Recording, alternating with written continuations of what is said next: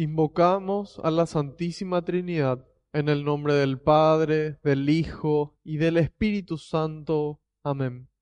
Hoy, noche de lunes, Señor, nos ponemos en tu presencia y te alabamos y te agradecemos por esta oportunidad de volver a encontrarnos. Gracias, Señor. Yo te alabo y te glorifico porque tu amor y tu misericordia me alcanzaron. Quiero alabarte y glorificarte, Señor, porque no nos tratas como merecen nuestras culpas. Quiero alabarte y glorificarte, porque por la santa cruz de tu Hijo redimiste al mundo entero por amor y con amor, Señor. Quiero alabarte y glorificarte, porque solo tú eres santo y tuyo es el poder, el honor y la gloria por siempre, Señor. En este momento yo quiero ser humilde como el publicano en el templo y pedirte perdón, Señor, por mis pecados, mis pecados de pensamiento, mis pecados de palabra, mis pecados de obra y mis pecados de omisión, Señor. Perdóname, Señor, por las cosas malas que hice y las cosas buenas que dejé de hacer teniendo la oportunidad de hacerlas. Y le invito a que cada uno haga lo mismo en este momento, en el silencio de su corazón.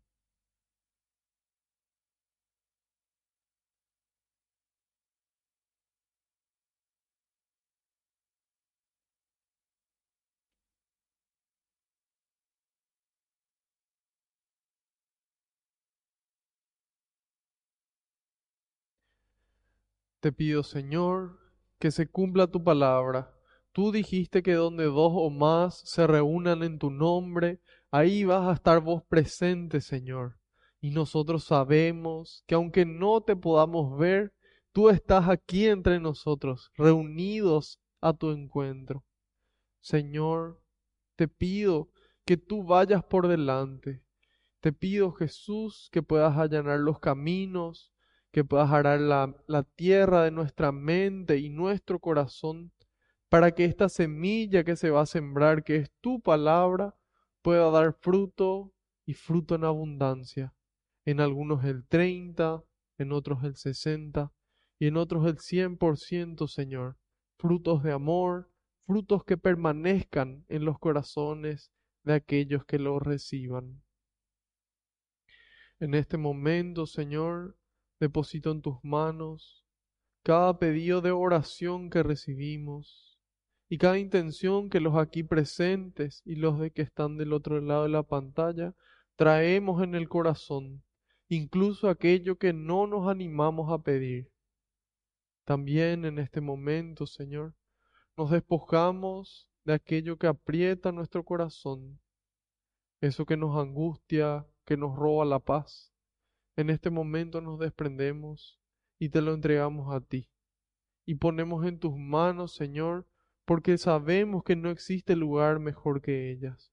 Y también ponemos en ellas nuestras alegrías, nuestras bendiciones, nuestras vidas, Señor, nuestras familias. Porque sabemos, Señor, que no existe lugar mejor que ellas, y porque tú todo lo recoges con alegría y se lo entregas al Padre, para que Él nos conceda a cada uno esa gracia que estamos necesitando, a su debido tiempo y acorde a su voluntad. Glorias y alabanzas sean dadas a ti por los siglos de los siglos. Amén. Invocamos todos juntos al Espíritu Santo, diciendo pausadamente, sintiendo y degustando cada palabra.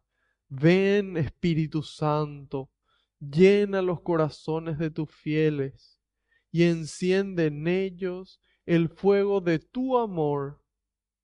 Envía, Señor, tu Espíritu, y todo será creado, y renovarás la faz de la tierra. Oh Dios, que aleccionaste los corazones de tus fieles con la ciencia del Espíritu Santo, haz que guiados por este mismo Espíritu, saboreemos la dulzura del bien y gocemos siempre de su divino consuelo. Por Jesucristo nuestro Señor. Amén. En este momento quiero pedirles otro favor, que además de compartir, ahora uno mucho más importante, es que puedan interceder por mí en un momento de silencio, para que todo lo que transmita sea la voluntad del Padre, con las palabras del Hijo, y que sea el Espíritu Santo el que obre con intensidad en ustedes y en mí también.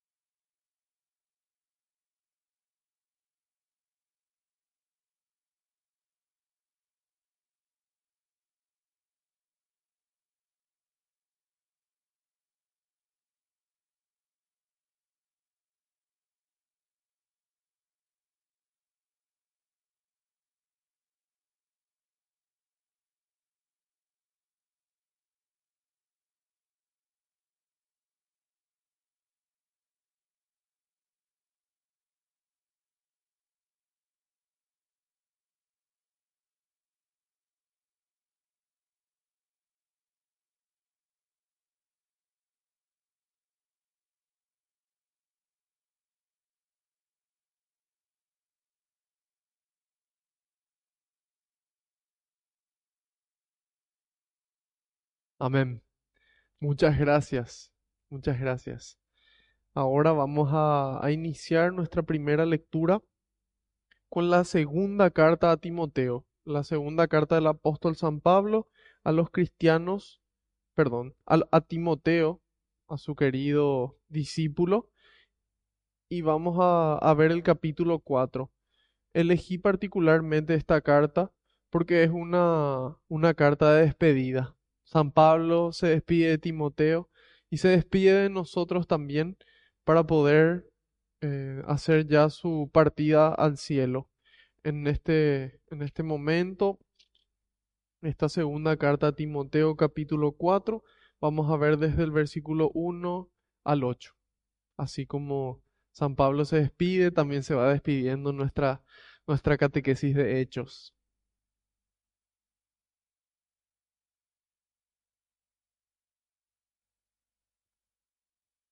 2 Timoteo 4 del 1 al 8. Te ruego delante de Dios y de Cristo Jesús, juez, de vivos y muertos, que ha de venir y reinar, te digo. Predica la palabra, insiste a tiempo y a destiempo, rebatiendo reprendiendo o aconsejando, siempre con paciencia y dejando una enseñanza, pues llegará un tiempo en que los hombres ya no soportarán la sana doctrina, sino que se buscarán maestros según sus inclinaciones, hábiles en captar su atención. Cerrarán los oídos a la verdad y se volverán hacia puros cuentos. Por eso debes estar siempre alerta. Supera las dificultades. Dedícate a tu trabajo de evangelizador. Cumple bien tu ministerio. En cuanto a mí, estoy a punto de sacrificar mi vida y se acerca el momento de mi partida. He combatido el buen combate he terminado mi carrera. He guardado lo que me confiaron. Solo me queda recibir la corona de toda vida santa con la que me premiará aquel día el Señor, juez justo. Y conmigo la recibirán todos los que anhelaron su venida gloriosa. Palabra de Dios, te alabamos, Señor. Es palabra de Dios lo que estamos escuchando y qué precioso lo que nos dice hoy. Y qué preciso, qué puntual, qué exacto, qué fuente de sabiduría inagotable. Qué bendecidos que somos, hermanos. Eso nomás yo quiero decirles. El tener la oportunidad de escuchar lo que Dios tiene para decirnos y poder guiar nuestra vida a partir de esa, esa palabra que recibimos. Probablemente no, no haya alguna bendición que, que se le pueda comparar. Evidentemente que recibir la Eucaristía y hacernos uno con Cristo también es, ese alimento que nos fortalece. Por eso nuestra Santa Misa, esa fiesta del cielo aquí en la tierra, tiene justamente el alimento de la palabra y el alimento eucarístico. El año pasado, año 2020, aquí en Paraguay, la Conferencia Episcopal Paraguaya declaró el año de la palabra de Dios. Año 2021, año de la Eucaristía. Año 2022 que nos espera, año del laicado y de la coherencia de vida.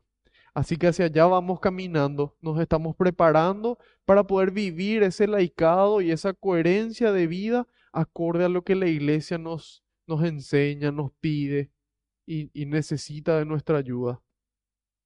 Empieza diciendo, ¿por qué es tan genial San Pablo? Dice, te ruego delante de Dios. Él es el apóstol. Cuando en algún momento ustedes leen algún texto de teología, del, cristianismo, y dice el apóstol, se refiere a San Pablo. Él es el que escribió esta carta, el apóstol, aquel que se esforzó más que todos los apóstoles antes, que recorrió mar y tierra llevando el Evangelio. Él nos escribe esta carta y siendo el apóstol, él tal vez pudiera decirnos, yo les ordeno delante de Dios. Yo les exhorto delante de Dios. Y sin embargo, es tan, tan humilde que dice, te ruego delante de Dios. Imagínense, Él siendo el apóstol nos enseña cómo ser humildes, al igual que el Maestro, de quien nosotros somos discípulos. Entonces dice, te ruego delante de Dios. Aquí ya vemos esta humildad. Me hice pequeño, me hice todo con todos. Es decir, una empatía cristiana, una empatía suprema. Que con el pequeño me hago pequeño, con el que es más grande me hago más grande también. Entonces la persona se siente a su mismo nivel y es capaz de acoger el mensaje que se le transmite. Nos dice, te ruego delante de Dios y de Cristo Jesús, juez de vivos y muertos, juez de vivos y muertos. Aquí nos revela una verdad. Existe un juicio, existe un juicio, que va a ser el juicio final cuando el Señor venga en su venida gloriosa, en su parucía, en su segunda venida, o en el momento de nuestra muerte, ahí va a ser nuestro juicio personal a menos de que, bueno, el Señor venga antes de nuestra muerte y ahí vamos directo al, juicio final. Sin embargo, en ese, en ese juicio personal, en caso que llegue primero, ahí ya se define nuestro destino eterno.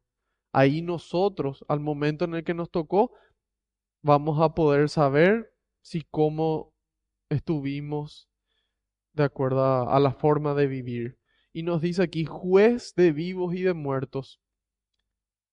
Y ahí podemos acordarnos, ah, pero mira, estaba la mujer pecadora a la que le trajeron a Jesús, le tiraron a sus pies y le dijeron, Jesús, la ley, a esta mujer se le, se le sorprendió en adulterio, tenemos que apedrearle. ¿Vos qué decís? ¿Te pones en contra de la ley o qué? Aquí la ley dice, se le encuentra en adulterio, se le apedrea. Nosotros le encontramos en, adulterio. ¿Vos qué decís? Jesús responde con su, con su serenidad que le caracteriza, fruto de la oración y, del Espíritu Santo que en todo momento actuaba en él. El que esté libre de pecado, que tire la, la primera piedra, le responde el Señor. El que esté libre de pecado, que tire la primera piedra. Y empezaron a retirarse, empezaron a irse. empezando por los más viejos hasta los más jóvenes. Finalmente solamente quedó Jesús con la mujer. Y ahí, ¿qué pasa? Jesús tenía la capacidad de tirarle la piedra. El que esté libre de pecado, él no tenía pecado. Él podía tirar la piedra y iba a ser justo en lo que él hacía. Sin embargo, él le dice, mira, ¿dónde están los que te condenan? Yo tampoco te condeno. Y ahí a continuación le dice, y bueno, hermanita, ¿qué vamos a hacer? Si es que el adulterio es algo difícil y cuesta vivir solo, y entonces la situación y las dificultades, y bueno, ¿qué le vamos a hacer? Fuerza, anda. No le dice eso el Señor. El Señor le dice, ¿dónde están los que te condenaban? Yo tampoco te condeno. Vete y no peques más. Entonces ahí hay una diferencia muy grande. A Jesús se le conocía como amigo de borrachos y pecadores. Imagínense, amigo de borrachos y de pecadores, a esa gente que hoy en día serían considerados los tóxicos. El mejor amigo de ellos era Cristo. Si Cristo venía hoy el mejor amigo de esos tóxicos con los que nadie se quiere juntar, ahí se iba a ir, el Señor se iba a sentar a su lado a poder almorzar con esa persona, a poder tomar un vaso de agua con esa persona. Eso iba a ser el Señor junto a esos violadores, junto a esas, a esas personas, a esos ladrones, a esos corruptos que están robando dinero y la gente se está muriendo por su culpa. Al lado de ellos iba a sentar Jesús. ¿Y nosotros qué queremos hacer? Nosotros queremos escrachar, nosotros queremos que paguen, nosotros queremos que sufran, nosotros queremos que se vayan al infierno por lo que están haciendo. Sin embargo, esa es nuestra humanidad esa es nuestra naturaleza humana, que busca esa, esa venganza. Sin embargo, Dios quiere que todos los hombres se salven, todos, hasta el más pecador, hasta vos y yo. Dios quiere que nos salvemos y se sienta junto a nosotros y se acerca. Él achica distancias con el pecador y se hace amigo del pecador, no porque Él también peca, sino porque Él busca la salvación del pecador y se acerca al pecador para traerle su amor, para traerle su fuerza y entonces así poder liberarle de esa esclavitud del pecado. Yo vengo a traerles la liberación de su esclavitud, de esa esclavitud del pecado. Entonces él se juntaba con ellos y era amigo de ellos, pero para poder ayudarles, para que esa cercanía, una vez que se achicó esa distancia, esas personas le escuchen y puedan acoger su mensaje y puedan convertirse y salvarse. Y puedan pasar de la muerte a la vida. Entonces, nosotros, queridos hermanos, como iglesia, como iglesia instituida por Cristo, estamos llamados a acoger, a acompañar, a recibir, a acercarnos a aquellos a los que nadie se acerca ir a la periferia, dice el Papa Francisco, ir al borde, ir al borde donde nadie quiere estar, ahí hay personas que están. Y nosotros nos vamos junto a ellos y le decimos, buen día, ¿qué tal? ¿Cómo te llamas? ¿Qué te pasa? ¿Estás bien? Y entonces empezamos a conversar con las personas y no solamente con los pobres, que categóricamente deberíamos hacerlo. Hoy día aquí tenemos a un conjunto grande de personas, de indígenas, que están reclamando sus derechos, que están pasando frío. Imagínense nosotros estamos pasando frío y así de abrigados, imagínense ellos. Y mucha gente les ve y pasa de largo. Ve a niños en los semáforos y pasa de largo. En cambio Jesús se hace amigo del necesitado, amigo del pobre, para ayudarle a salir de esa situación. Entonces nosotros tenemos que trabajar para cambiar la situación, ayudarles a poder conseguir un trabajo, ayudarles a poder estar mejor. A personas que son rechazadas, muchas veces por ignorancia la gente les rechaza. No, vos sos divorciada, vos no podés entrar en la iglesia. Error. Jesús vino por los enfermos. Jesús vino por los que necesitan sanación, por los que necesitan liberación de su vida de pecado. Jesús vino a acompañar, Jesús vino a sanar, a poder traer de vuelta a casa. Y que estando en casa, entonces ahí, ¿qué hace el Padre? Le devuelve la dignidad. El Padre amoroso le devuelve la dignidad. ¿Y cómo nos devuelve a nosotros nuestra dignidad, Dios? nuestra dignidad de hijos de Dios a través del sacramento de la reconciliación, a través de ese sacramento. Entonces nosotros acompañamos a las personas que lo necesitan, a personas divorciadas, a madres solteras, a personas con tendencias homosexuales. Acompañamos, acogemos. Nosotros no discriminamos. No discriminamos porque Jesús nunca discriminó. Jesús nunca lo hizo. Entonces si nosotros somos sus discípulos, nosotros nos vamos en busca de la oveja perdida.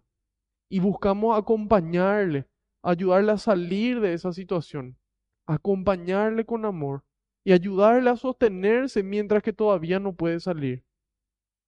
Eso es lo que Jesús quiere. Entonces, en la medida en la que nosotros juzgamos el pecado de la persona, no a la persona, juzgamos el pecado de la persona, podemos aplicar la corrección fraterna. En Mateo 18, a partir del versículo 13, Jesús dice, si tu hermano peca, repréndelo. No dice si tu hermano peca y bueno, es su vida, cada uno hace lo que quiere, ¿por qué tenés que molestar? Nunca dijo eso el Señor.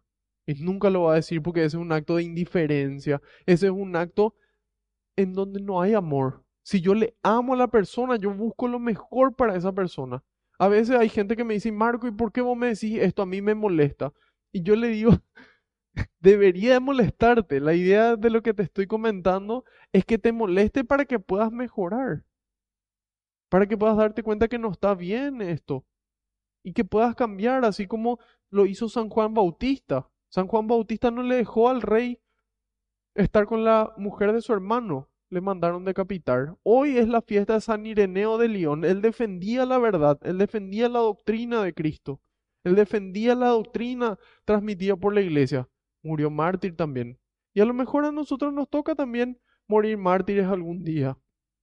Y si así tiene que ser, que así sea, queridos hermanos. Y vamos directo a la gloria de Dios por morir a manos de, de la defensa de nuestra fe. Entonces, Qué importante es poder juzgar el pecado, no a la persona, y ayudarle a esa persona a que se corrija. Poder seguir los pasos que el Señor nos muestra. Nos dice primero a solas. Primero a solas. No es primero entrar al Facebook, sacas una captura de pantalla y subís para que todo el mundo sepa. No.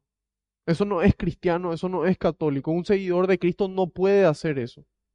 No puede hacer eso. No tiene por qué hacerlo. Y en la medida en que lo hace, desobedece al maestro.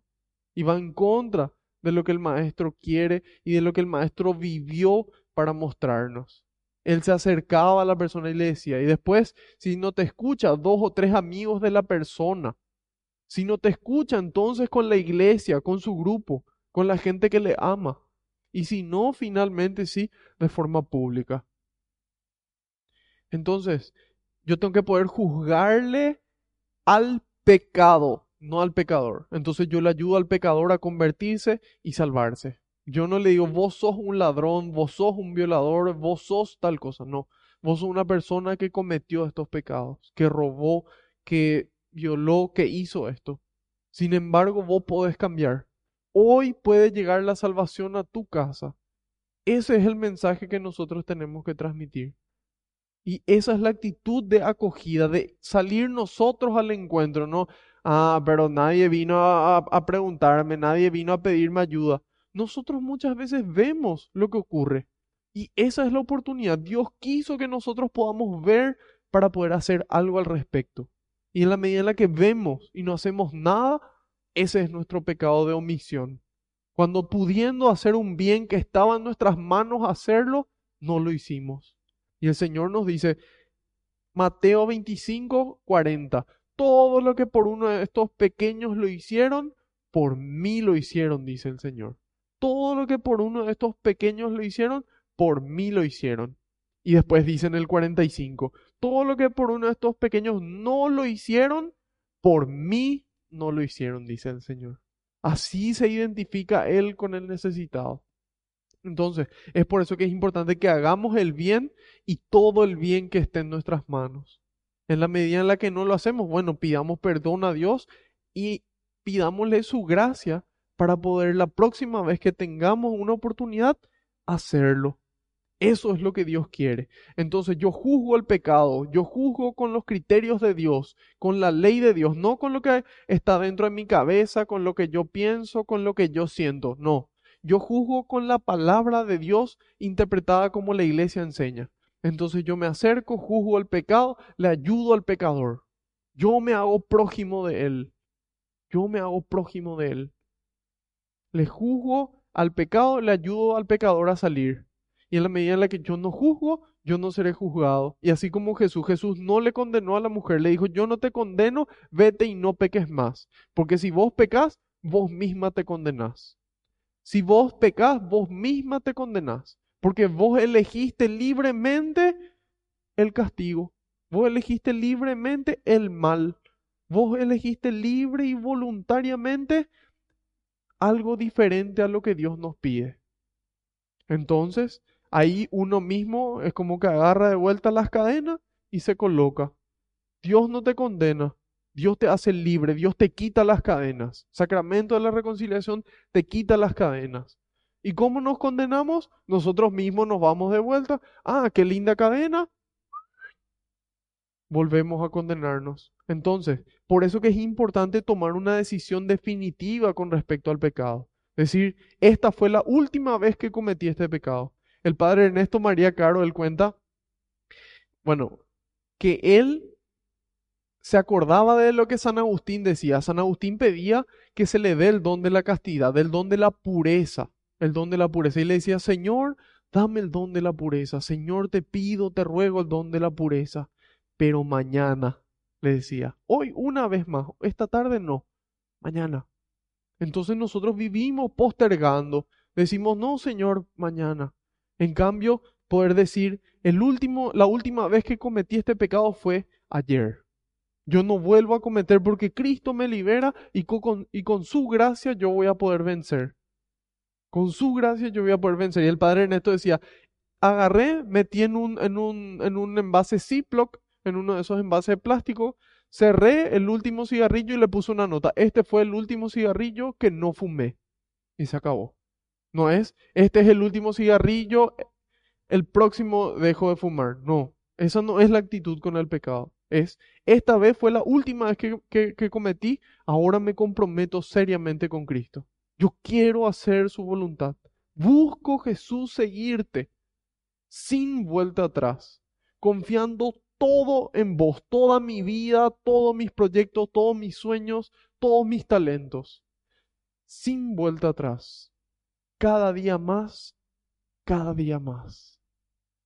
Entonces así nosotros en el momento en el que nos llegue nuestro juicio nos vamos tranquilos. Y yo sé que mi juicio va a ser duro, porque Dios me regaló mucho, Dios me regaló muchos conocimientos, dones y, y tantas cosas que, que solamente Él sabe. Entonces mi juicio va a ser duro, porque al que mucho se le dio, mucho se le va a pedir. Sin embargo, yo me estoy preparando para mi juicio. Yo estoy procurando hacer mi parte. Hacer mi parte para que en el momento en el que Jesús me llame, cuando me pida mucho, yo pueda darle mucho. Y el que le dio poco, que le pueda dar aunque sea poco.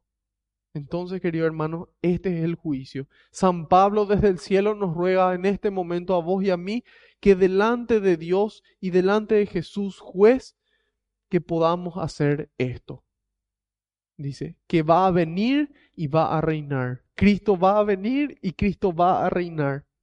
Nos pide, predica la palabra. Predica la palabra. ¿Cómo se predica la palabra?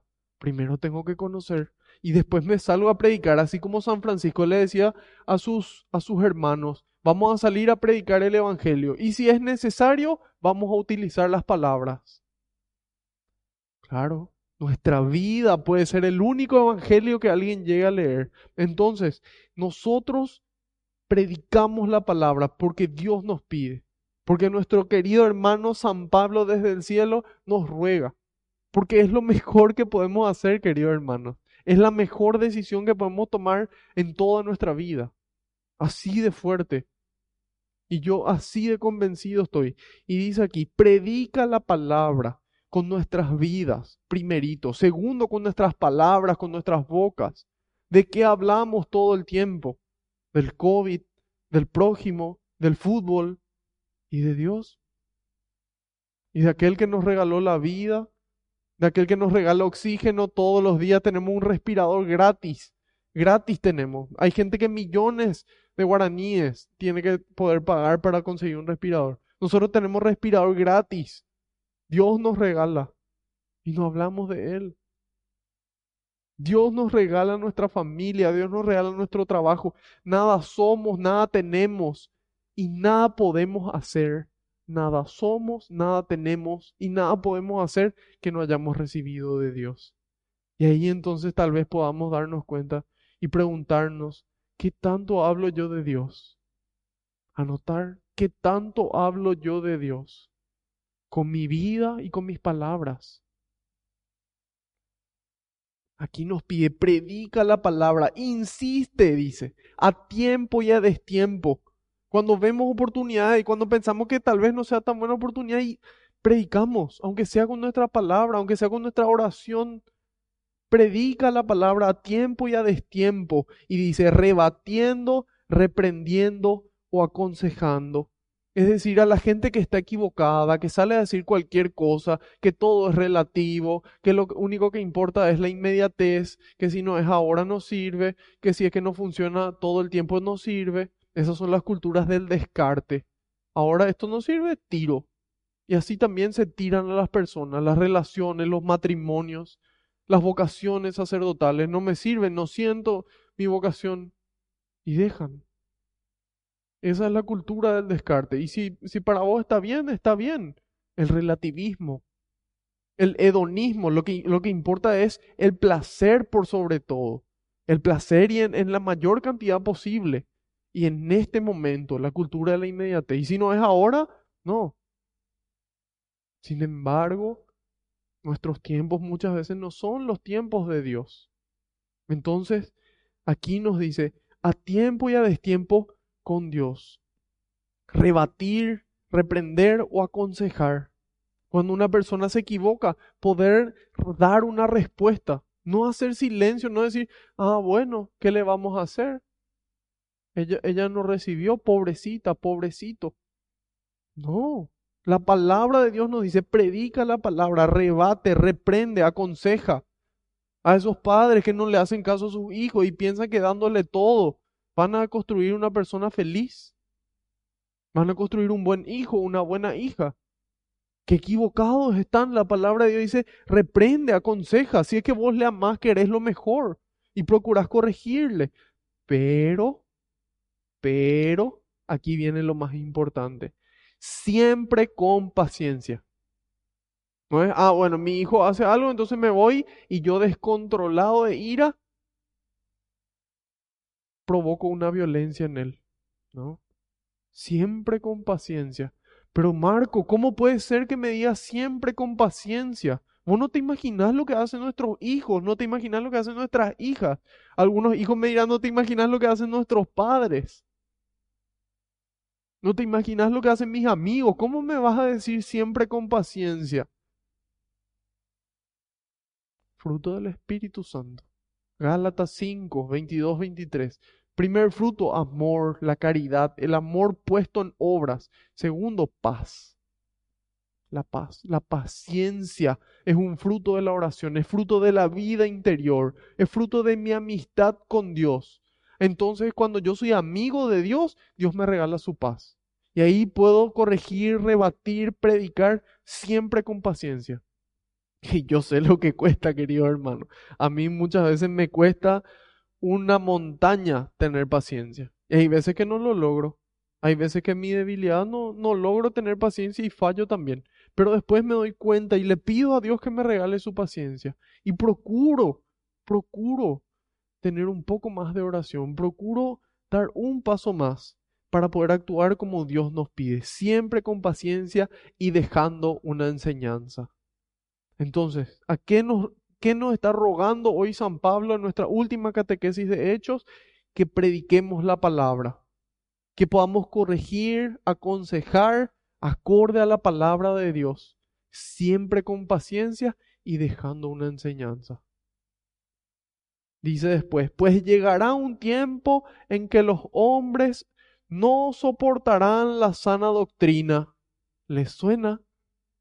Año 21, siglo 2021.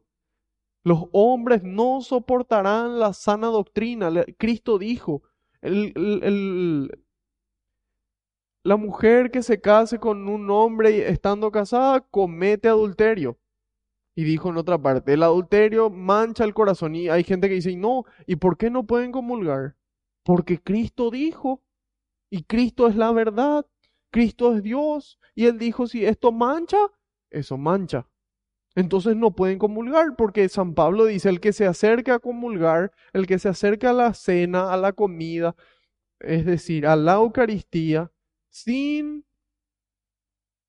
verificar su conciencia, come en lugar de su salvación, su propia condenación. Entonces, si es que yo me voy a, a, comulgar en pecado mortal, yo estoy cometiendo un sacrilegio, un pecado grave. Estoy comiendo mi propia condenación.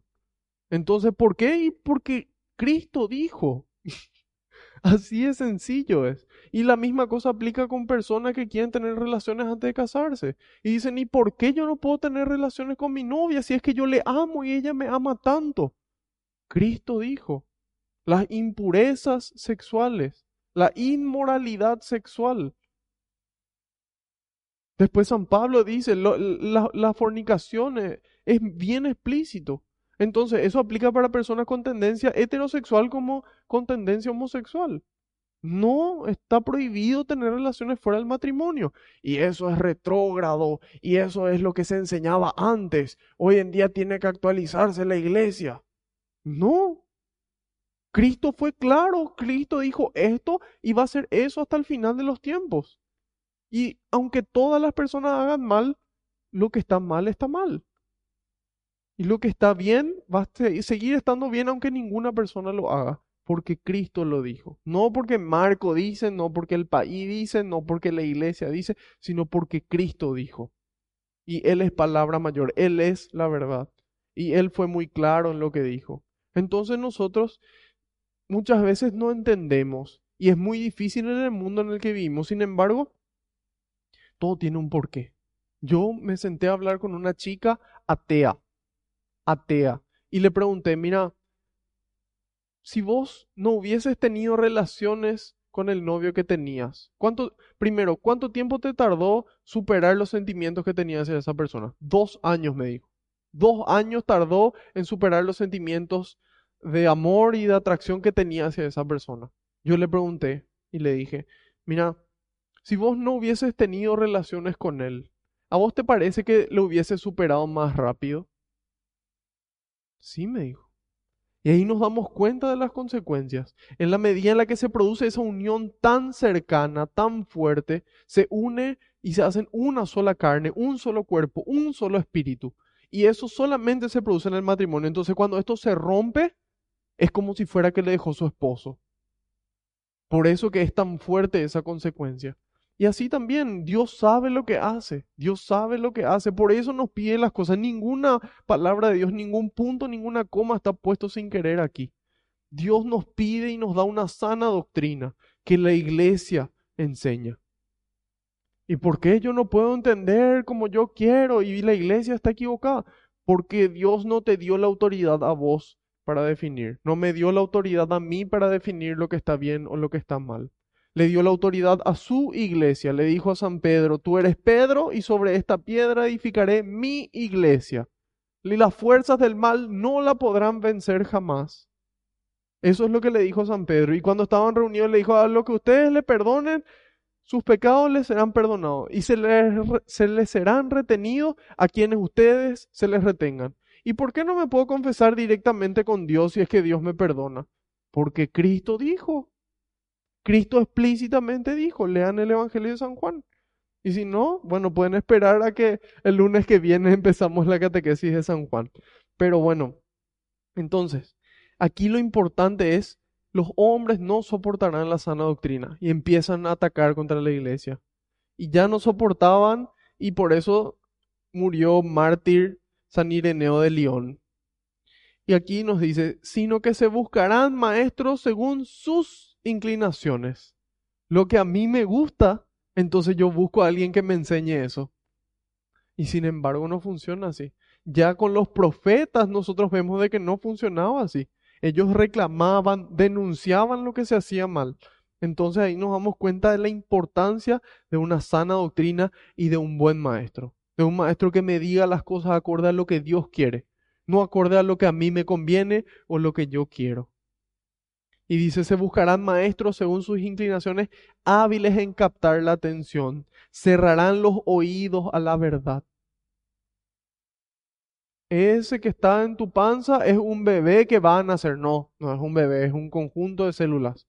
Y deciden matar a su propio hijo con tal de seguir viviendo tranquilamente. Y muchas veces así lo hacen y me van a decir, ah, bueno, pero hay ciertas situaciones en donde es más difícil. Claro que hay. Nosotros no negamos la realidad. Sin embargo, hay soluciones, hay alternativas.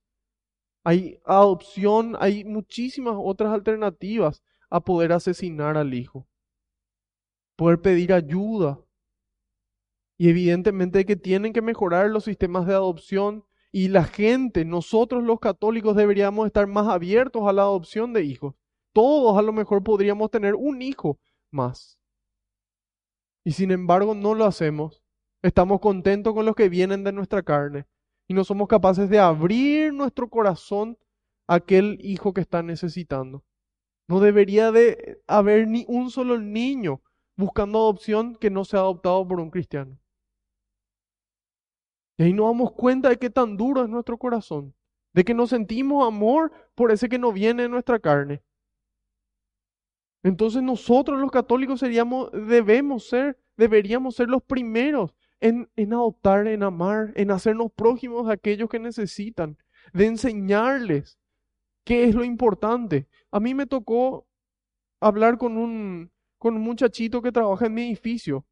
Él a los 20, 21 años tiene un hijo. Él estudió hasta el tercer grado. Hasta el tercer grado hizo. Trabaja lustrando zapatos. Y él quiere darle la mejor calidad de vida a sus hijos. ¿Quién no? Y le dije, mira, si vos no suspendés esto, vas a tener otro hijo. Y si con un hijo ya se te hace difícil, imagínate con dos. Y muchas veces trabajamos para conseguirle remedios, para conseguirle cosas, para poder ayudarle, porque a pesar de, de lo que hizo, el niño no tiene por qué pagar. El niño tiene los derechos del niño, tiene derechos humanos, es una persona. No tiene por qué pagar por los errores de su papá, ni de su mamá. Entonces ahí nos damos cuenta de la importancia de la castidad. Si él hubiese se hubiese mantenido virgen, o por lo menos casto, en caso de que ya haya tenido relaciones antes, se ahorraba ese problema. Y un niño no tiene por qué venir al mundo en una situación tan difícil como esa. Ah, no, pero es mi cuerpo, tengo que hacer lo que yo quiero. Error. Tu cuerpo es templo del Espíritu Santo. Si fuiste bautizado. Que en el caso de los paraguayos el 90% aproximadamente fue bautizado. Entonces, no. El mundo nos bendecía, hay que tener relaciones de la forma en la que sea, no importa. Cuando sea, con quien sea. Y si es menor de edad y tampoco importa. Y si es un animal tampoco importa. Y si está muerto tampoco importa. Si a vos te gusta, Sin embargo, Dios nos indica un camino. Dios es sabio y Dios nos ama más que nosotros a nosotros mismos y cualquier persona que nos pueda amar. Entonces, por eso nos regala los mandamientos, por eso nos regala una sana doctrina, por eso nos mostró la verdad. Cristo es la verdad.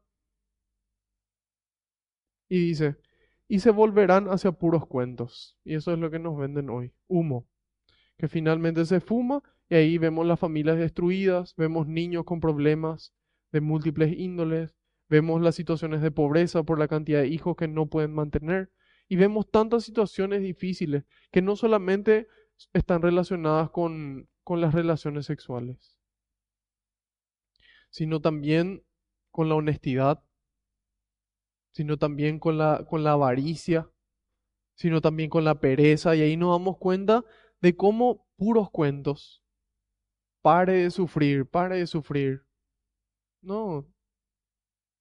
Hay que escaparse del sufrimiento. Sí, claro, aquí estas drogas, no pasa nada.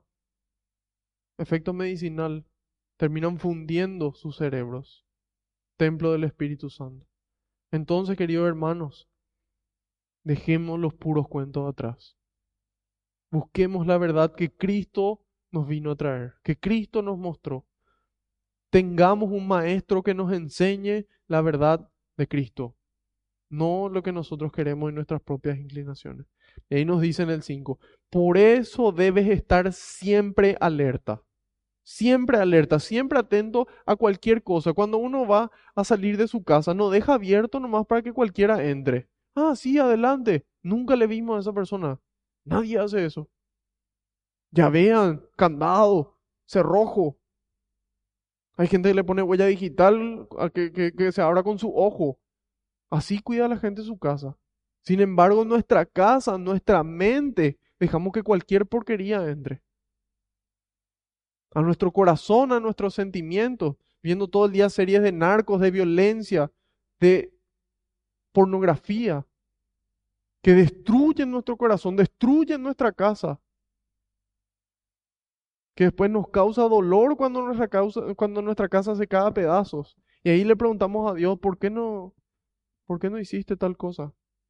Entonces, aquí nos dice, por eso debes estar siempre alerta. Cada cosa que nosotros escuchamos, cada música que nosotros escuchamos, todo viene al cerebro. El cerebro es, es una, yo amo el cerebro. A mí, no sé si amo o me fascina o, o me gusta mucho, se entiende. Porque me causa tanta, tanta fascinación la capacidad que tiene todo controlamos. Nosotros queremos mover este dedo y hacemos así y se mueve. Nosotros todo podemos aprender y podemos desaprender. El cerebro es realmente impresionante y tiene una capacidad que Dios le regaló que se llama neuroplasticidad. Significa que vos una plastilina es plástica, vos le moldeás y haces lo que querés con ella. Con nuestro cerebro también funciona así.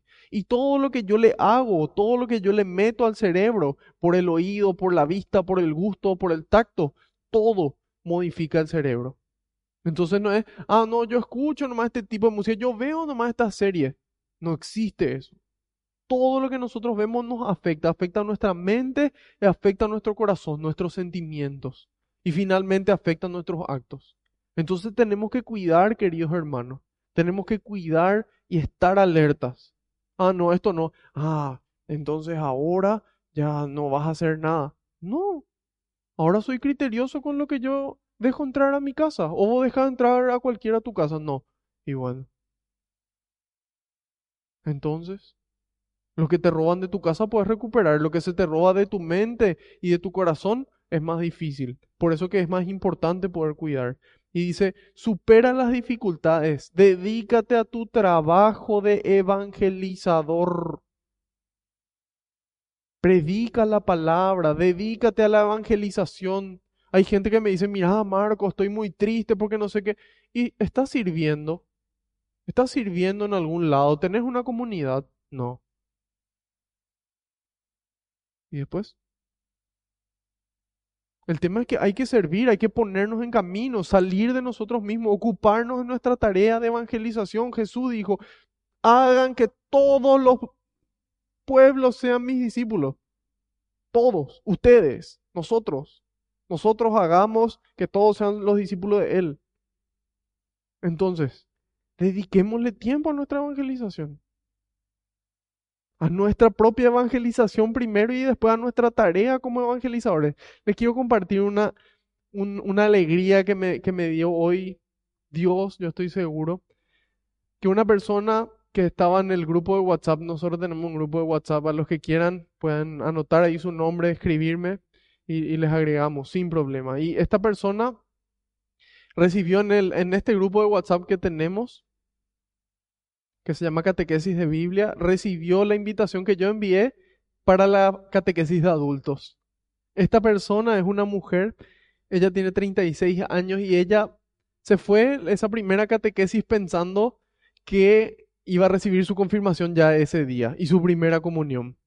Sin embargo, ahí recibió la sorpresa de que tenía que hacer una formación de adultos. Después empezó a irse, al segundo mes o el tercer mes se unió su pareja y ellos estaban viviendo concubinados y con dos hijos. ninguno de los dos hijos bautizados.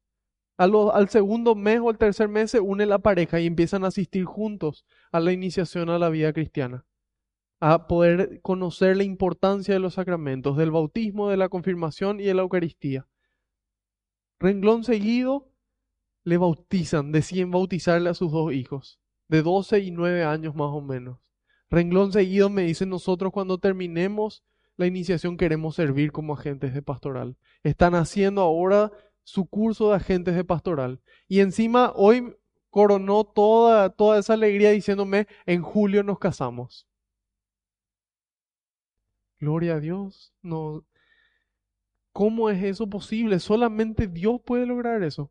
Y entonces ahí nos damos cuenta de la importancia de nuestra tarea de evangelización. Y esa tarea fue mínima. ¿Qué dice? Yo compartí la invitación. Y así también ustedes pueden compartir esto.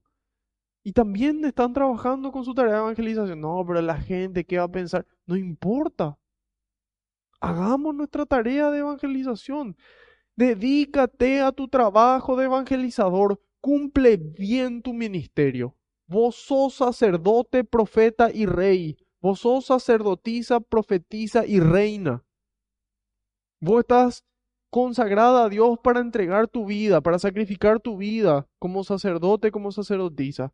Estás llamada a anunciar y a denunciar lo que no vaya acorde a la palabra de Dios. A anunciar la palabra de Dios y denunciar como profeta, como profetisa y como rey, a ser rey de uno mismo, a tener ese dominio propio. Reina pueda ser reina de sí misma. Dedícate a tu trabajo de evangelización. Y ahí dice en el 6, en cuanto a mí, dice San Pablo, estoy a punto de sacrificar mi vida. San Pablo ya se daba cuenta que le estaba llegando el momento de entregar su vida y dice, y se acerca el momento de mi partida. He combatido el buen combate, he terminado mi carrera, he guardado lo que me confiaron. Qué lindo, queridos hermanos, que si hoy nos agarra COVID y hoy tenemos que entrar a terapia intensiva, poder decir, he combatido el buen combate, he terminado mi carrera, he guardado lo que me confiaron. Y eso implica una decisión, todo empieza con una decisión, de encontrarme con el Señor y a partir de ahí decir, bueno, hasta aquí llegué. Hasta aquí llegué, a partir de hoy me voy detrás de Cristo. Y dice en el 8, solo me queda recibir la corona de toda vida santa. Toda vida santa, eso incluye la tuya y la mía. Vamos a tener esa corona. Dios nos asegura eso. Y dice que me premiará aquel día el Señor. Es Cristo mismo, Dios mismo el que nos va a entregar esa corona de gloria el que nos va a decir, pasa adelante, bendito de mi Padre, bendita de mi Padre, te estuve esperando. Pasa a ocupar el lugar que fue reservado para vos desde el inicio de los tiempos. Esa es la corona de gloria en la medida en la que vivimos como Dios nos pide, siguiendo su sana doctrina. Y dice, y conmigo la recibirán todos los que anhelaron su venida gloriosa. Si yo anhelo de verdad que Cristo vuelva, entonces yo vivo acorde. Entonces yo vivo acorde. Y así como San Pablo nos rogó, nos ruega hoy, prediquemos la palabra de Dios. Predica la palabra de Dios con tus palabras y con tus obras. Sigue la sana doctrina. Sigue la sana doctrina porque hay maestros expertos en engañarnos. Entonces, vamos a seguir nosotros esa sana doctrina y vamos a vivir acorde a ella para que en el momento en el que nos llame podamos recibir del Señor juez justo esta corona de gloria. De esta forma vamos a pasar a la última parte del libro de Hechos de los Apóstoles. Es el, es el capítulo 28, vamos a ver desde el versículo 17 hasta el 31. Y como es el, el final de temporada, así como por ejemplo, les gusta ver en algunas series que ese capítulo final dure dos horas o dos horas y media o que se partan dos luego. Entonces, ojalá que tengamos ese mismo deseo de que así también hoy pueda durar dos horas o dos horas y media. Pero bueno, no se preocupen que seguramente durará un poco menos que eso. Espero. Así que vamos a, a estirarnos, vamos a poder respirar un poco. Si es que tienen ya un vaso de agua, es importante que ya lo traigan antes, o una taza de café, o si es que ya terminaron de ver el partido de Paraguay, ojalá que ya puedan, ya puedan unirse. Entonces, y recuperar después porque va a quedar grabado. Y vamos a, vamos a, antes de esto, vamos a, vamos a cantarle al Señor brevemente, brevemente. Vamos a decirle lo siguiente. Busco Jesús seguirte. Repitan conmigo primero. Busco Jesús seguirte sin vuelta atrás, confiando todo en vos,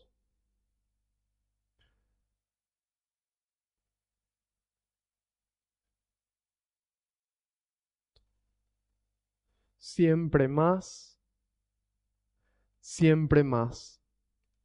Busco Jesús seguirte sin vuelta atrás confiando todo en vos, siempre más, siempre más. Una última vez, busco Jesús seguirte de todo corazón, sin vuelta atrás, confiando todo en vos, siempre más, siempre más. Y ahora vamos a ponerle un poco de vida y vamos a decirle, Busco Jesús seguirte sin vuelta atrás, confiando todo en vos, siempre más, siempre más. Busco Jesús seguirte sin vuelta atrás, confiando todo en vos Siempre más, siempre más. Busco Jesús seguirte sin vuelta atrás, confiando todo en vos. Siempre más, siempre más. Ahora convencidos. Busco Jesús seguirte sin vuelta atrás, confiando todo en vos, siempre más, siempre más. Una última vez, busco Jesús seguirte, sin vuelta atrás, confiando todo en vos siempre más, siempre más. De esta forma llegamos al capítulo 28. Voy a hacer un breve resumen, un super resumen de todo el libro de Hechos de los Apóstoles que vimos hasta ahora. En el capítulo número 1, este libro de Hechos de los Apóstoles, San Lucas presenta su libro. Él lo muestra aquí como la segunda parte su evangelio, el evangelio de San Lucas. Esta es la continuación.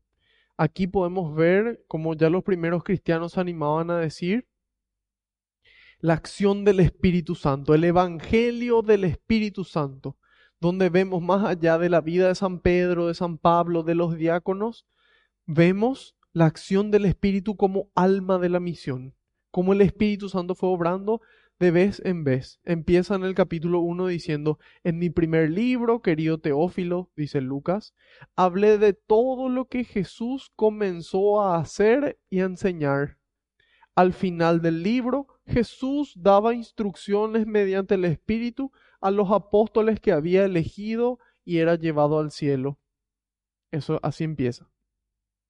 Y entonces ahí en el capítulo 1 vimos la ascensión de Jesús a los cielos y la elección de Matías. En el capítulo 2 de Hechos vimos la venida del Espíritu Santo. Y ahí, una vez que desciende el Espíritu Santo sobre Nuestra Señora y los apóstoles, la proclamación de Jesús que hace Pedro frente a una multitud. En ese momento tres mil personas se convirtieron. Ahí nos damos cuenta del poder del Espíritu Santo. Tres mil personas se convirtieron ante esa primera predicación. Capítulo 3, San Pedro y San Juan le sanan a un hombre tullido, a un hombre que estaba tirado en la entrada del templo, y le dicen, no tengo ni oro ni plata, pero lo que tengo te doy. En el nombre de Jesucristo el Nazareno, levántate y camina. Y le levantan y dice que en ese instante recobró las fuerzas en las piernas y pudo caminar. Eso fue el capítulo 3. En el capítulo 4 se produce el arresto de San Pedro y San Juan. También se narra su liberación y más datos de cómo vivían esos primeros cristianos, de cómo se amaban, de cómo ponían en común sus bienes. En el capítulo 5 se presenta un fraude, el fraude de Ananías y Zafira, y un segundo arresto de los apóstoles y su liberación. Entonces, ascensión de Jesús al cielo, venida del Espíritu Santo, proclaman y empiezan a obrar ellos los milagros con el poder de Dios. Intentaron engañarles en el capítulo 5. En el capítulo 6 los doce y la elección de los siete diáconos. Ahí fue una elección en donde en oración ellos le eligen a los siete y se da el inicio de la historia de San Esteban, el proto mártir. ¿Qué significa proto? Primero. Proto mártir, el primer mártir. Que se narra este martirio en el capítulo 7 de Hechos, en donde este martirio fue aprobado por Saulo, en aquel entonces Saulo todavía, San Pablo antes de Cristo. En el capítulo 8 vimos a Felipe anunciando la palabra en Samaria. Habíamos visto cómo se distribuyen eh, los diferentes pueblos en lo que era Palestina de aquel entonces. En la parte superior estaba Galilea, en la parte del medio estaba Samaria y en la parte inferior estaba Judea. En esta parte del medio vivían los samaritanos que tenían problemas con los de Judea, ¿sí? Galilea, Samaria, Judea. Los samaritanos tenían problemas graves con los judíos. Cuando se iba a reconstruir el templo de Jerusalén, esto yo lo narro en un video completo, en una catequesis completa que se llama Etapas de la historia de la salvación. Pueden buscarlo en YouTube, en Spotify, y, van a poder entender qué, qué pasó, porque ahora no me da el tiempo de entrar a profundidad. Pero bueno, Felipe va a Samaria y ahí anuncia la palabra y luego le bautiza a un etíope. En el capítulo 9 de Hechos vimos el encuentro de Saulo con Cristo y luego Pedro visita a las diferentes iglesias. En el capítulo 10 Pedro bautiza a Cornelio en Cesarea. Le bautiza a Cornelio y a toda su familia en Cesarea. En el capítulo 11, Pedro sube a Jerusalén a justificar su conducta. Ya habíamos visto de que Cesarea estaba al borde del mar, a un nivel más bajo, sube a Jerusalén, que estaba en el monte, para justificar su conducta ante la iglesia. En el capítulo 12 vimos la fundación de la iglesia de Antioquía y la participación de Bernabé y Saulo en esa iglesia que se fundó en Antioquía. Era una de las ciudades más importantes de aquel entonces. En el capítulo 13 empieza la primera misión de San Pablo. Entonces hasta ahí veníamos viendo cierta vida de San Pablo, cierta vida de San Pedro, la vida de los diáconos, por sobre todo eso, el Espíritu Santo obrando en todos ellos. En el capítulo 13, Pablo es enviado por la iglesia, ahí se ve, ahí se ve la primera misión de Pablo, aproximadamente en el año 46 después de Cristo. Ahí empieza la primera misión. Cristo, según los datos cronológicos y los estudios actuales, nació no en el año 0, sino en el año menos 6. Entre el año menos 6 y menos 4 aproximadamente, acorde al, al, censo que se hizo en aquel entonces. Entonces Cristo muere aproximadamente en el año 29 o 30. Año 30, pongamos, para hacerlo fácil. Año 45 empieza la misión de San Pablo, 15 años después de la muerte de Cristo. Ahí vimos también Pablo en la capital de Pisidia. En el 14 vimos la evangelización que hizo San Pablo con sus compañeros en Iconio, Listra y Derbe, así como el retorno a Antioquía. En el capítulo 15 vimos el concilio de Jerusalén, donde se armó un conflicto por el tema de la circuncisión y el cumplimiento de la ley, que era referente a los judíos que se convertían al cristianismo. Entonces eso se trató en el capítulo 15, en el concilio de Jerusalén, y ahí empieza la segunda misión de San Pablo, que empieza más o menos en el año 49 y va hasta el año 52. En el capítulo 16 se narra parte del recorrido de Pablo por Europa.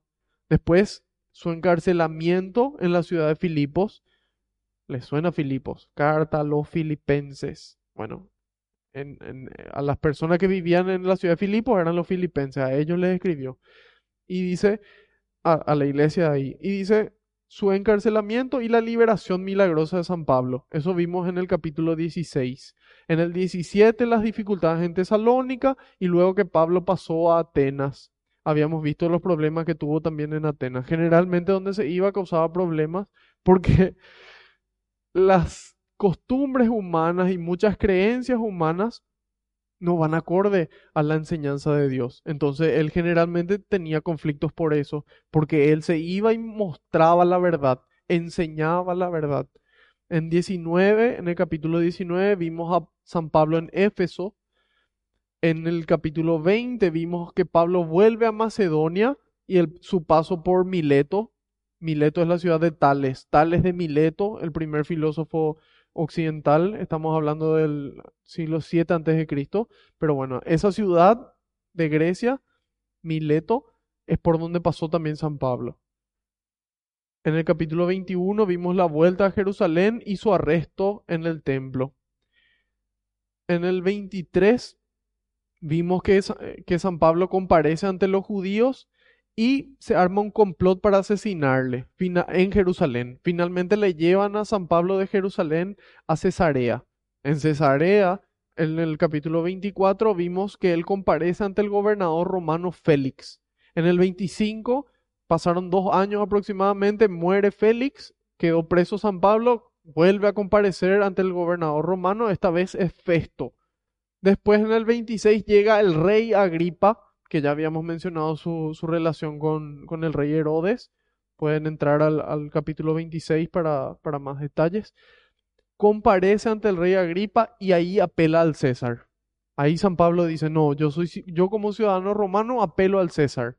No quiero ser juzgado aquí.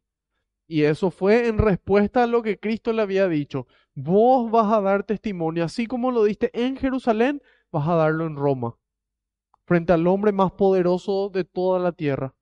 Frente a él también vas a anunciar el Evangelio. Y entonces en el capítulo 27 vimos este viaje a Roma, una tempestad y el naufragio, que fue más o menos a finales del año 60, empezó ese viaje.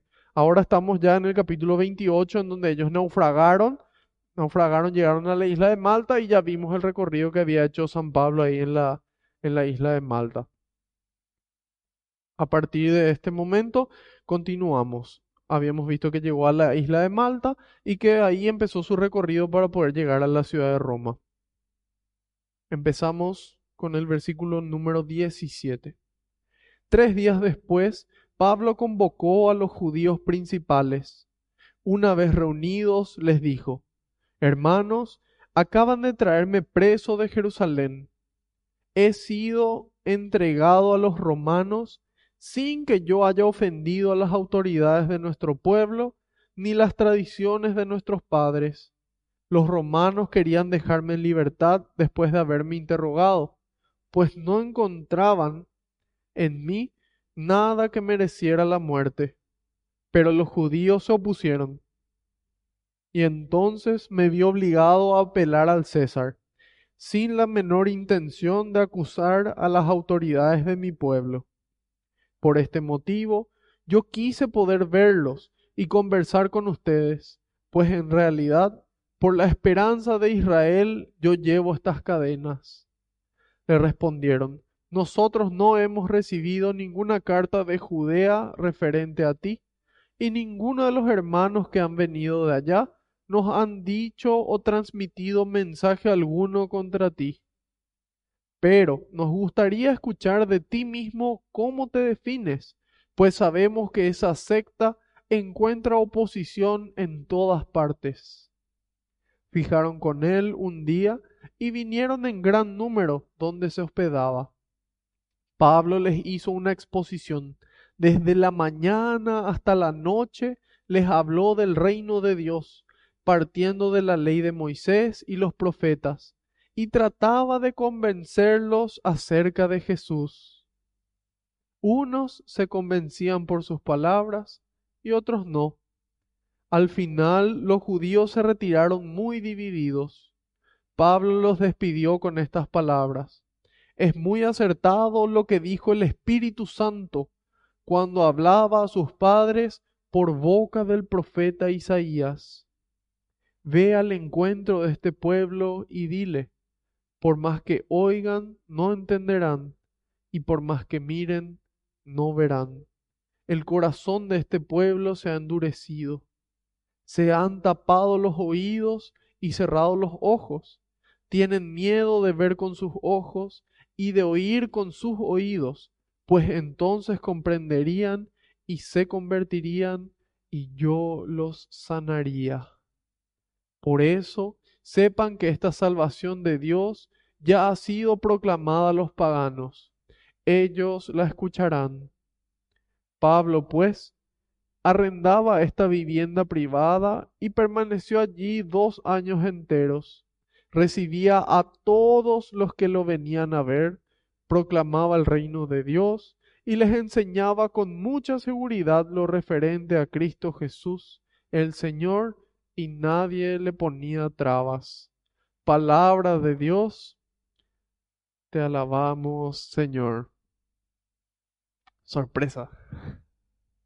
No cuenta cómo muere San Pablo, ¿verdad? Y, y eso no es involuntario. San Juan Crisóstomo dice, así como Marcos Lucas en este caso no, no cuenta el final de San Pablo porque lo más importante termina aquí. Sin embargo, nosotros vamos a poder ver por las cartas de San Pablo y por otros relatos posteriores qué fue lo que pasó con San Pablo. Así que no se preocupen que, que vamos a, mirar enseguida. Entonces, en todo este libro de Hechos los Apóstoles vimos todo lo que fuimos narrando. Esta es la catequesis número 45 45.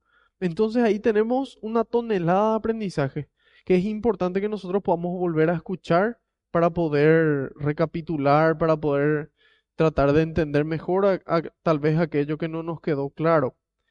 Aquí vimos cómo qué, qué ocurrió con San Pablo y cómo empezó la vida de esta primera comunidad cristiana. Cristo muere y él sube al cielo. Cuando él sube al cielo, él deja las instrucciones. Eso es lo que se ve en el capítulo número 24 de, 24 de, San Lucas. Y en ese capítulo 24, él se despide y así termina el, el, Evangelio de San Lucas, con las instrucciones que da Cristo. Ellos se quedan mirando al cielo.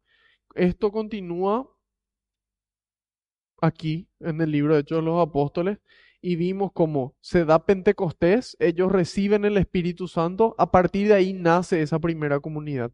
Y ahí ellos empiezan a proclamar, empiezan a obrar los milagros y empiezan a ser perseguidos, empiezan a ser arrestados. Vimos cómo ocurrió eso con San Pedro, vimos que ocurrió el martirio de Esteban, vimos que ocurrió ahora con San Pablo también.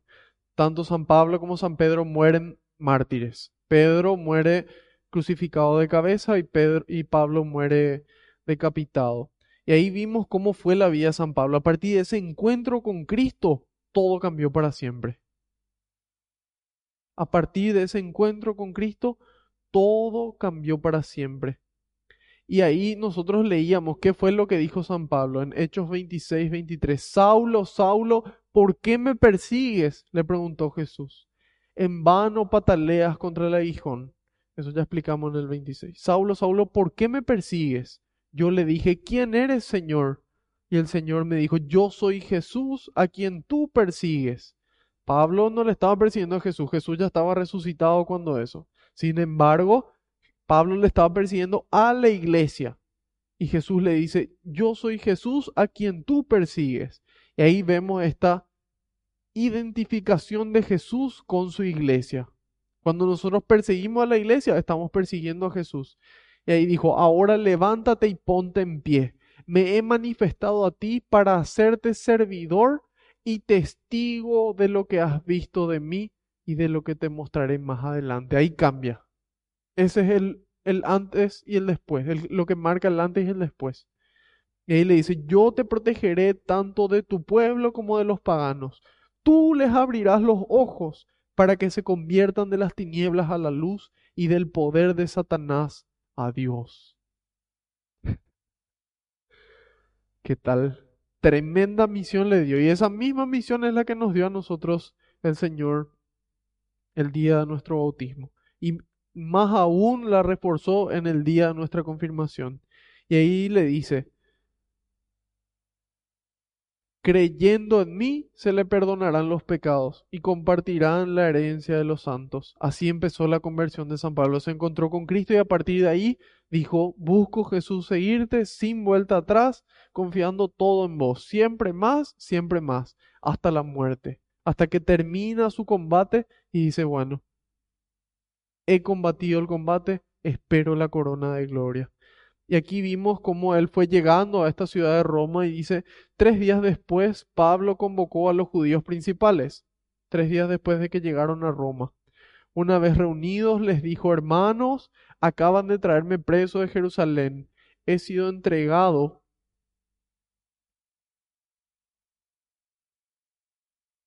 he sido entregado a los romanos sin que yo haya ofendido a las autoridades de nuestro pueblo, ni las tradiciones de nuestros padres. ¿Por qué cuando San Pablo llega a Roma, en lugar de juntarse con los cristianos, se junta con los judíos principales otra vez? Y ahí, entonces, eh, San Juan Crisóstomo nos dice de que, de que la oferta que le hace Dios al pueblo de Israel nunca expira. Nunca se acaba. El, ustedes fueron el pueblo escogido y el camino de salvación siempre va a estar ahí para ustedes y para nosotros hoy.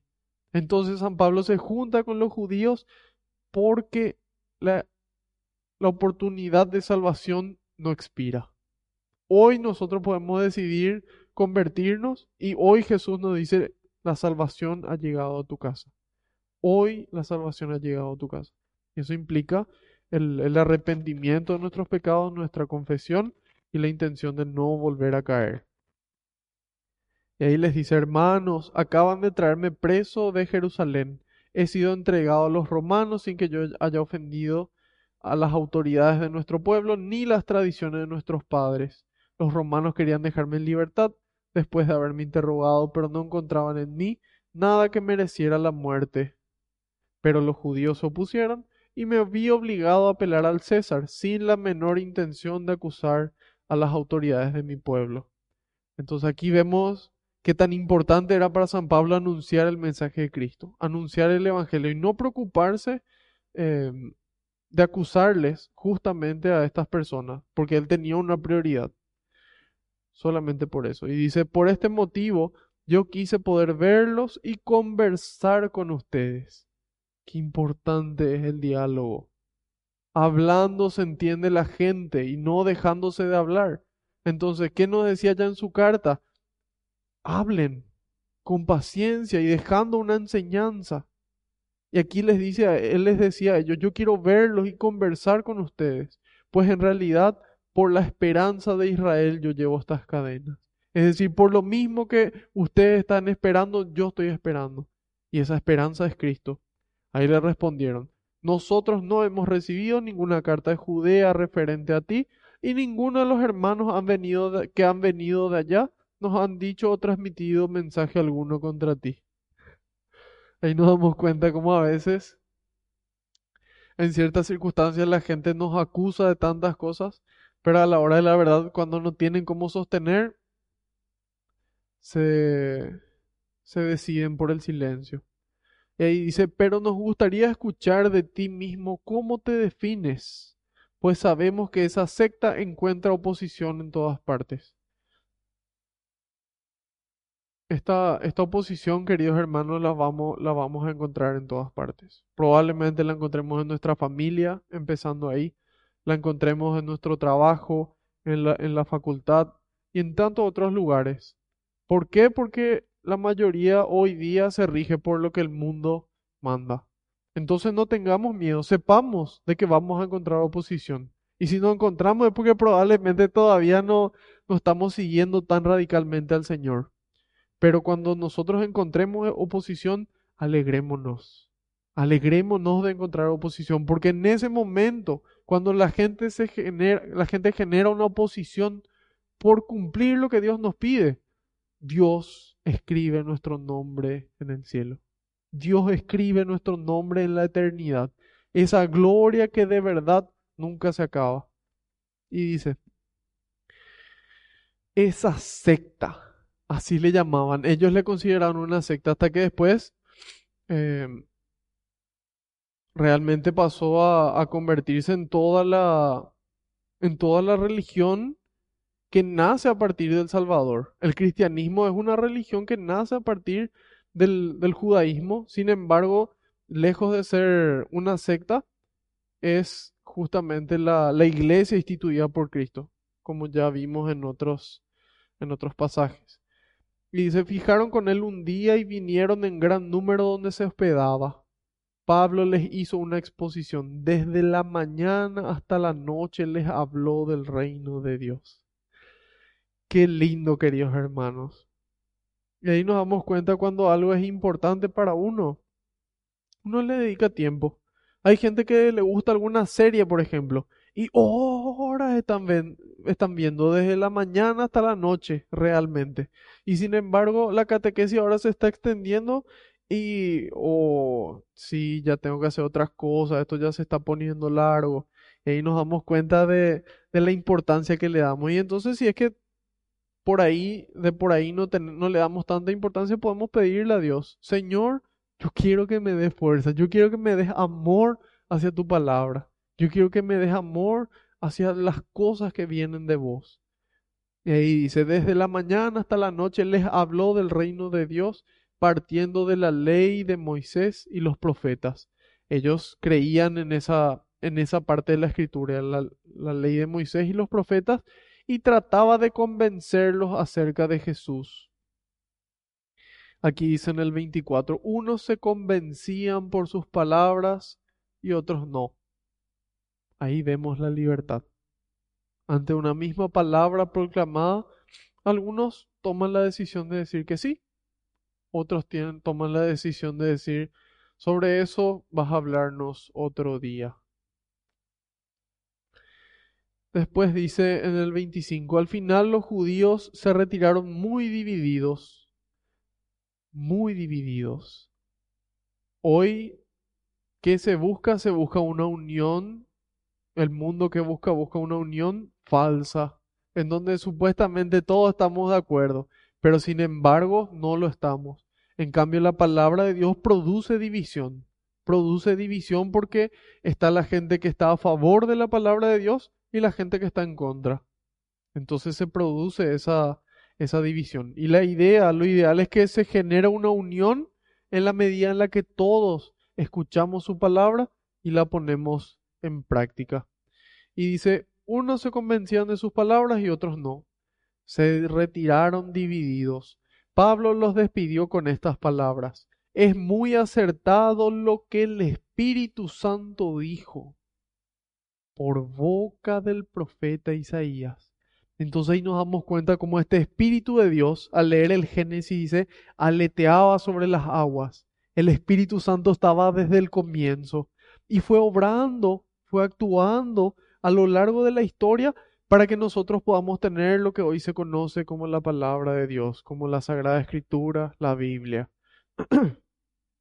Pero sin embargo, esto empezó en vivo y en directo. A los profetas en oración, ellos podían escuchar lo que Dios tenía para decirles. Entonces ahí el Espíritu Santo fue obrando ya a través de los profetas, empezando ya con Abraham y los patriarcas, año 1700 antes de Cristo más o menos. Empieza el llamado de Abraham y fue hablando a través de los profetas, a través de los sacerdotes, a través de los reyes, a través de los jueces entonces ahí nos damos cuenta de que fue el Espíritu Santo el que inspiró a los agiógrafos. Los agiógrafos son las personas que escribieron la Biblia. Entonces esto es palabra de Dios puesta en palabra humana. Puesta, palabra de Dios puesta en palabra humana para que nosotros podamos entender. Y dice ahí, es muy acertado lo que dijo el Espíritu Santo cuando hablaba a sus padres por boca del profeta Isaías. Ahí nos damos cuenta que denunciaba. Y dice, ve al encuentro de este pueblo y dile, por más que oigan, no entenderán, y por más que miren, no verán. Qué raro. ¿Por qué si es que oyen, no entienden? ¿Por qué si es que miran, no ven? Y hay un dicho que responde eso. Dice, no hay más ciego que el que no quiere ver. Porque si yo quiero convertirme en ciego, cierro mis ojos y me convertí en ciego. Por más de que la gente quiera, yo no voy a ver. Por más de que la gente me hable, yo no voy a escuchar. Y eso es lo que dice. Por más que oigan, no entenderán. Y ahí aclara en el 27. El corazón de este pueblo se ha endurecido. Se ha endurecido, se ha vuelto una roca. Dejó de ser humano, dejó de compadecerse del otro, dejó de verle al otro. La roca no le ve al otro. La roca existe nomás. La roca existe nomás. Hasta que a lo mejor venga una, una grúa y destruya la roca y se vuelva no sé, alguna otra construcción. Así es la roca. La roca no le importa al otro. La roca se va a chocar y le lastima al otro y no le importa porque es una roca. En cambio, nosotros somos personas, somos humanos que tendríamos que ver el dolor humano y hacer algo al respecto. Hacer algo al respecto. Cualquier tipo de dolor humano, ya sea por falta, ya sea dolor físico, ya sea dolor eh, intelectual, emocional, espiritual, si nosotros tenemos la capacidad de hacer algo, tenemos la obligación de hacerlo. Porque somos cristianos, porque el maestro así lo dijo y así lo vivió. Y dice aquí, se han tapado los oídos y cerrado los ojos. Ellos no quisieron escuchar, se taparon los oídos y cerraron sus ojos. ¿Por qué? ¿Por qué yo miro a otro lado? ¿Por qué yo desvío la mirada? Porque estoy viendo algo que no me gusta. Porque estoy viendo algo que me va a quitar de mi comodidad. Entonces yo desvío mis ojos, cierro. Hay gente que los niños cuando no quieren ver lo que está ocurriendo, ¿qué hacen? Cierran los ojos. No te escucho nada, se tapan los oídos porque no le gusta lo que están escuchando, porque no le gusta lo que están viendo. Y eso somos nosotros, queridos hermanos, que no nos gusta muchas veces lo que Dios nos pide. Nos gusta lo que nos ofrece el mundo. Queremos permanecer en nuestra vida de pecado. Queremos permanecer en la esclavitud de Egipto. Allá estábamos bien, teníamos comida. Y así se vive en el pecado, nadando en podredumbre. Sin embargo, Dios nos ofrece una alternativa. Y nosotros qué hacemos? No, estoy bien acá en mi podredumbre. Cierro mis ojos, cierro mis oídos y digo, no, esto es lo que está bien. Entonces nosotros tenemos que poder salir de esta comodidad. Y solamente vamos a poder salir con la ayuda de Dios. Nuestras fuerzas humanas no alcanzan. Hasta cierto punto alcanzan. Pero finalmente terminan desplomándose. Sin embargo, Dios es capaz de sostener una vocación hasta el final solamente Dios. Una vocación bien vivida y que al momento de su fin, corona de gloria. Pase a ocupar el lugar que usted eligió tener por la forma en la que vivió. Y dice, se han tapado los oídos y cerrado los ojos. Ahí hay libertad. Ellos eligieron cerrar los ojos. Ellos eligieron tapar sus oídos porque querían seguir en su comodidad. Entonces, al haber libertad, ellos en su libre albedrío, entonces hay culpa. Y entonces hay mérito. ¿Por qué? Porque yo pudiendo elegir entre dos cosas, yo elijo lo correcto. Y sin la libertad no existe el amor. Porque el amor es una decisión. Yo decido amar. Y si yo no puedo decidir, entonces no existe el amor. Y de ahí nace el mal, de la decisión de no amar. Yo decido no amar y ahí yo hago el mal. Yo decido no hacer lo que Dios me pide y ahí yo hago el mal. Esa es la consecuencia. Dios creó el amor, Dios es amor. Dios es ese Padre todopoderoso. Sin embargo, nos creó libres, porque Él quería que nos dé una respuesta, que nosotros demos una respuesta de amor. Y Dios también es libre, evidentemente, de que Él es el más libre de todos. Sin embargo, Él como es Dios, siempre elige el amor. Nosotros a veces elegimos el egoísmo, muchas veces.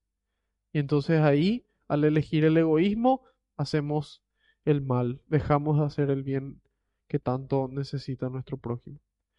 Y dice, tienen miedo de ver con sus ojos y de oír con sus oídos. ¿Por qué tienen miedo? Porque no les gusta la consecuencia de lo que tienen que hacer. Y dice, pues entonces comprenderían y se convertirían y yo los sanaría, dice. Dios quiere sanarnos, Dios quiere que todos los hombres se salven. Lo único que tenemos que decir es, quiero. Quiero, hoy quiero. Y solamente hoy. Solamente hoy decir, sí, Señor. Y mañana, solamente decir, sí, Señor, hoy. Y así, un paso a la vez, un día a la vez. Y así vamos a estar cada día más cerca de la santidad. Hoy decir, Señor, habla que tu siervo escucha. Habla, Señor, que tu siervo escucha. Y ahí Jesús va a decir, Efetá. Efetá, que significa ábrete. Y ahí Jesús sana tu vista para que vos puedas mirarle a la persona como Dios le ve, como Jesús le ve. Vos le decís, habla Señor, que tu siervo escuche. Y Jesús dice, efetá. Efetá, ábrete y te abre los oídos para escucharle a las personas como Cristo les escucha. Uno le dice a Cristo, Señor, habla que tu siervo escucha. Y Cristo dice, efetá, ábrete. Y te abre el corazón aquel necesitado para amar. Entonces, cuando nosotros escuchamos, Dios sana y ahí nosotros somos felices. Dios sana y ahí nosotros tenemos paz. Dios sana y ahí nosotros somos libres. Dios sana y ahí nosotros amamos con un amor mucho más puro como el que Él nos da. Y dice, por eso sepan que esta salvación de Dios ya ha sido proclamada a los paganos, ellos la escucharán. En el capítulo, en el capítulo 26 ya decía, esto, esta buena noticia será anunciada al pueblo de Israel y a todas las naciones, es decir, y a todos los paganos. Este evangelio no es solamente para los cristianos, para los católicos, no, esto, este evangelio es para todo el mundo, y no solamente para los ricos o solamente para los pobres, es para todos, no solamente para los hombres, es para hombres y mujeres. Entonces, aquí nos dice, ellos la escucharán. El 29 está entre paréntesis y no está. No está tampoco en sus Biblias, ¿verdad? Seguramente que le genera un poco de curiosidad por qué no está ese versículo 29 y qué dice el versículo 29. Bueno, eh, el versículo 29 no está porque eh, forma parte del proceso de definición de la palabra de, la, de la Sagrada Escritura. Cuando nosotros hoy en día queremos, queremos comprar una Biblia, una traducción como esta, por ejemplo, Biblia latinoamericana, esta traducción al español se hace de unas Biblias que se llaman Biblias críticas. Biblias críticas. Estas Biblias son las traducciones que se hicieron del idioma original, en este caso el Nuevo Testamento en griego. Si miramos toda la Biblia, se escribió en hebreo, se escribió en arameo y se escribió en griego. Entonces, si yo quiero traducir al español, yo tomo una traducción ya del original, porque si no implica de que yo tengo que aprender el idioma original para poder traducir. Sin embargo, ya generalmente se traduce de, de Biblias críticas, que son ya estas traducciones hechas por expertos. Y estas traducciones generalmente se hacen, por ejemplo, al latín, y ahí tenemos entre, entre diferentes Biblias, tenemos la traducción de San Jerónimo, que él tradujo al latín y se llama, se llama la Vulgata. Una anécdota simpática es que cuando se quemaba un, un lugar o se estaba destruyendo, dijeron, traigan a Jerónimo. Eh, ah, no, quería- querían rescatar las Biblias, querían rescatar las Biblias. Dijo, traigan las Biblias, hay que rescatar. Dijo, no, traigan a Jerónimo, él sabe de memoria. Entonces, ahí nos damos cuenta de que, de que bueno, de que San Jerónimo tenía un, un, un conocimiento bastante profundo de la Sagrada Escritura. Él dice desconocer la Escritura es desconocer a Cristo. Entonces, es importante que conozcamos, que conozcamos la Escritura. Y ahí, entonces, en estas traducciones se, se realiza un, un proceso que se llama crítica textual. Crítica textual, sí. Eso significa que se analizan los textos y las traducciones para ver si es que estaban en los escritos originales. Las cartas de San Pablo, por ejemplo, él enviaba a los cristianos de Roma y de ahí se hacían copias y se distribuían alrededor. Entonces, no es que nosotros hoy día tenemos los originales de las cartas de San Pablo que él escribió con su puño y letra, no, sino que él, se- él escribió y se fueron recogiendo copias y así hubo manuscritos que se fueron encontrando. Ahora en el año 1950 se encontraron en las cuevas de Qumran que probablemente pertenecía a la, secta de los esenios. Si quieren saber quién eran los esenios, váyanse a etapas de la historia de la salvación en YouTube.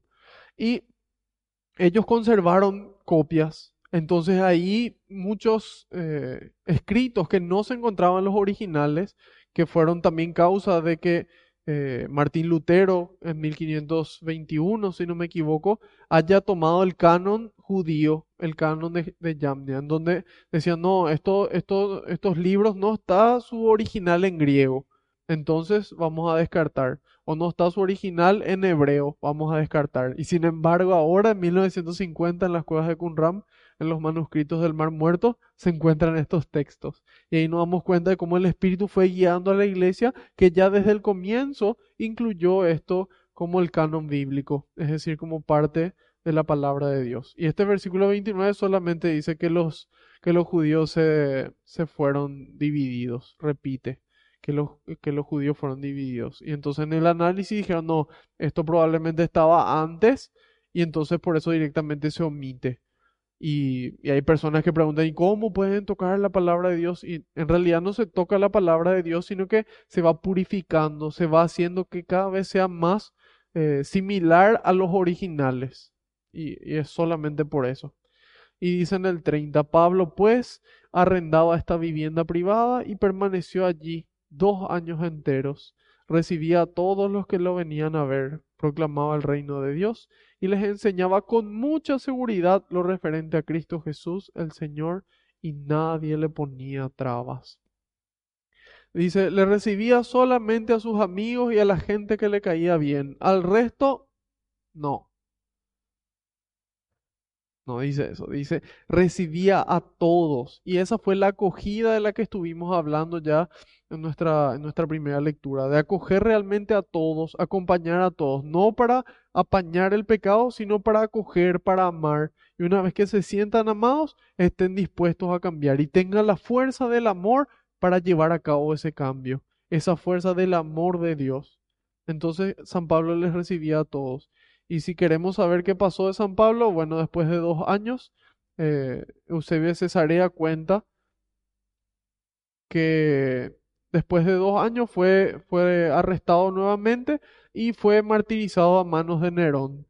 Nerón fue el emperador en aquel entonces y se calcula que fue más o menos en el año entre 64 y 67 el martirio de San Pablo. Entonces dijimos que Cristo murió aproximadamente en el 30, San Pablo muere en el 65, serían 35 años después. La primera, la primera carta y uno de los primeros textos de toda la Biblia probablemente es la carta a los romanos o una de las cartas escritas por San Pablo. Y esa se escribió, se puso por escrito aproximadamente en el año 50. En el año 50. Quiere decir que la primera, las primeras partes del Evangelio que se fueron puestas por escrito fue en el año 50. Cristo murió en el año 30. Eso quiere decir que durante 20 años no existía la palabra de Dios. Existía, pero en su forma oral. Sí, sin embargo, después sí ya fueron poniendo por escrito, hasta que al final, alrededor del año 100, se termina de escribir el, el Apocalipsis, el último libro, y ahí termina la, la escritura que nosotros recibimos. Entonces ahí nos damos cuenta de que antes de que exista la Biblia ya existía la palabra de Dios. Cristo existía en el inicio. Después Él se fue manifestando a través de su espíritu, a través de los profetas. Finalmente Él se manifiesta y ahí Él enseña, Él instituye su iglesia. Ahí Él da las enseñanzas. Se transmite durante 20 años de forma oral, después recién se pone por escrito. Entonces no tiene mucho sentido eh, creer que la palabra de Dios apareció de, de alguna de algún lugar extraño o lo que sea, sino que esa comunidad que recibió las, las enseñanzas de Cristo fue poniendo por escrito y de esa forma nos llegó hasta nosotros hoy. San Pablo terminó su vida, terminó su carrera una vez cumplida su misión. Entonces, queridos hermanos, ojalá que este que todo este libro de Hechos de los Apóstoles haya servido para que nos demos cuenta de la importancia del Espíritu Santo cuando el Espíritu Santo habita en nosotros, nosotros damos frutos, frutos de amor, frutos de paz, frutos de alegría, frutos de mansedumbre, de humildad, de paciencia, de fidelidad y frutos de dominio propio. Entonces, todos esos frutos podemos encontrar en la carta a los Gálatas, capítulo 5, versículos 22 y 23. Que podamos nosotros, queridos hermanos, vivir una vida eucarística, así como lo hicieron ellos, que nos permita ser instrumentos del Espíritu Santo, siempre guiados por la oración y por nuestros pastores que nos enseñan la sana doctrina, para que así podamos construir el reino de los cielos aquí en la tierra. Esperemos poder encontrarnos el próximo lunes, sin embargo vamos a darle gracias a Dios antes. Señor, queremos darte gracias por otro por otro día más de vida y por poder encontrarnos. Yo quiero darte gracias por haberme escogido para servir, para servirte en tu presencia y a los hermanos. Te pido, Señor, que todas estas palabras se queden grabadas, grabadas con fuego, con el fuego de tu Espíritu en nuestra mente y nuestro corazón, para que nos impulsen a ponerlos en práctica, que podamos aceptarlas y ponerlas en práctica. Te pido, Señor, que envíes más obreros a la viña, porque la cosecha es grande y los trabajadores son pocos. Glorias y alabanzas sean dadas a ti por los siglos de los siglos. Amén. Te decimos todos juntos, Padre nuestro que estás en el cielo, santificado sea tu nombre, venga a nosotros tu reino, hágase tu voluntad en la tierra como en el cielo. Danos hoy nuestro pan de cada día. Perdona nuestras ofensas como también nosotros perdonamos a los que nos ofenden. Y no nos dejes caer en tentación y líbranos del mal. Amén. Madre Santa, te damos gracias por tu sí, por tu disponibilidad, por realmente dejarte guiar por el Espíritu, así como tantos santos en la historia de la Iglesia que nos muestran cómo dejarnos guiar. Tú, ejemplo perfecto de cómo seguir a tu Hijo, guíanos siempre te damos gracias por amarnos y acompañarnos en el camino. Intercede por nosotros para que podamos hacer siempre lo que nos dice tu Hijo. Dios te salve María, llena eres de gracia, el Señor es contigo, bendita tú eres entre todas las mujeres, y bendito es el fruto de tu vientre, Jesús. Santa María, Madre de Dios, ruega por nosotros los pecadores, ahora y en la hora de nuestra muerte. Amén. San Miguel Arcángel, defiéndenos en la batalla, sé nuestro amparo contra la perversidad y acechanzas del demonio. Reprímale Dios, pedimos suplicantes, y tú, príncipe de la milicia celestial, arroja al infierno con el divino poder a Satanás y a los demás espíritus malignos que andan dispersos por el mundo para la perdición de las almas. Amén. Bajo tu amparo nos acogemos, Santa Madre de Dios, no desoigas las súplicas que te dirigimos en nuestras necesidades. Antes bien, líbranos de todo peligro, oh Virgen gloriosa y bendita. Ruega por nosotros, Santa Madre de Dios, para que seamos dignos de alcanzar las promesas y gracias de nuestro Señor Jesucristo. Amén. Gloria al Padre, al Hijo y al Espíritu Santo, como era en el principio, ahora y siempre, por los siglos de los siglos. Amén. Alabado sea Jesucristo, por siempre sea bendito y alabado. Que la paz y la alegría del Señor nos acompañen a todas partes. En el nombre del Padre, del Hijo y del Espíritu Santo. Amén. Otro lunes más, otro lunes más, queridos hermanos. Qué, qué gusto. Terminamos el libro de Hechos de los Apóstoles. Felicidades. Y les doy gracias por dedicar su tiempo, invertir su tiempo en cosas de Dios. Yo creo que no existe nada mejor que eso. Así que bueno, nos veremos el próximo lunes a la misma hora por el mismo canal, ya con el Evangelio de San Juan. Si, este, si esta catequesis fue de bendición para ustedes, no se olviden de darle me gusta si ya están viendo desde YouTube, también me gusta y suscribirse al canal. De esa forma también están cumpliendo con su deber de evangelizadores. Nos veremos la próxima semana, Dios mediante y por delante. Buenas noches. Adiós.